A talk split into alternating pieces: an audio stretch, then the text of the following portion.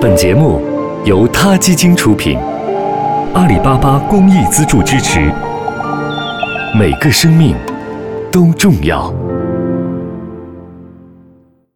欢迎收听今天的他 Radio，获取每天最新节目推送，请关注他 Radio 微信公众号。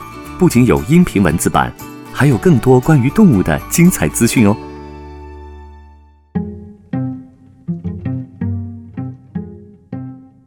生物学家弗拉斯德瓦是著名的灵长类研究学者，他曾经在荷兰的一家动物园工作。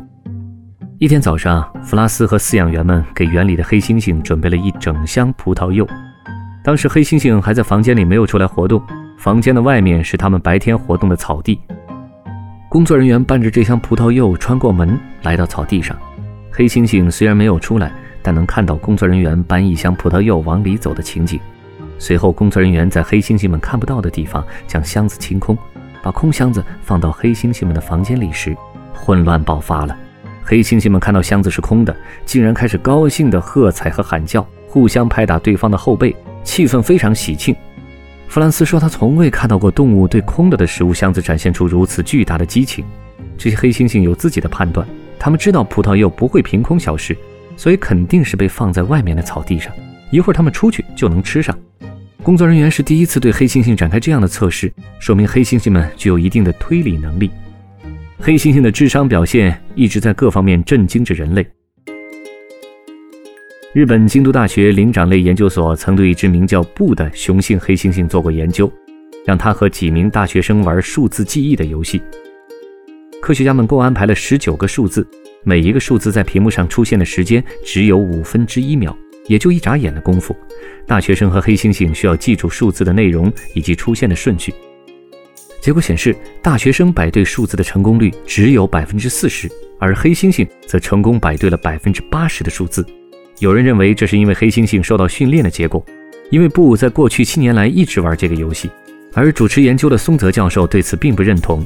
他说：“我们训练了参赛的大学生六个月，但他们的精确性也没有达到像这只黑猩猩的水平。”他认为，黑猩猩超强的短期影像记忆很可能是五到六百万年前脱离共同祖先时，人类进行了一个智力交易。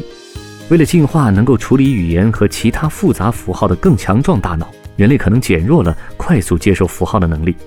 在此之前，人们假设黑猩猩在记忆力和其他心理能力方面不及人类。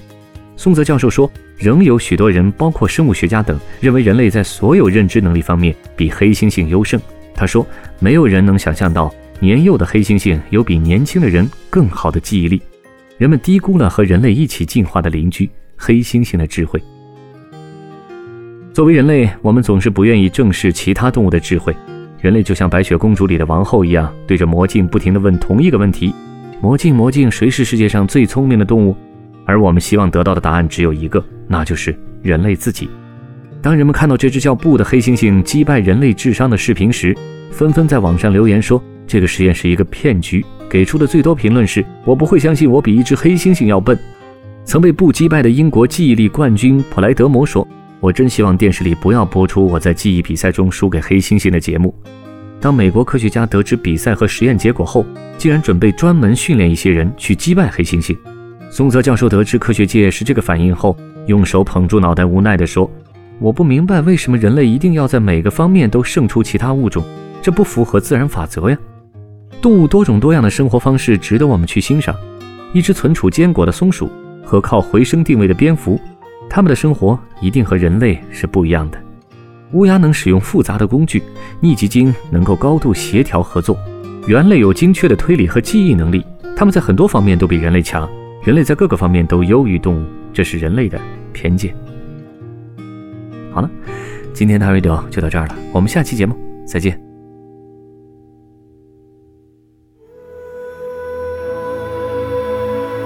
他 radio，中国大陆第一家动物保护公益电台，在这里，我们讲述动物的喜怒哀乐，尊重生命，善待动物。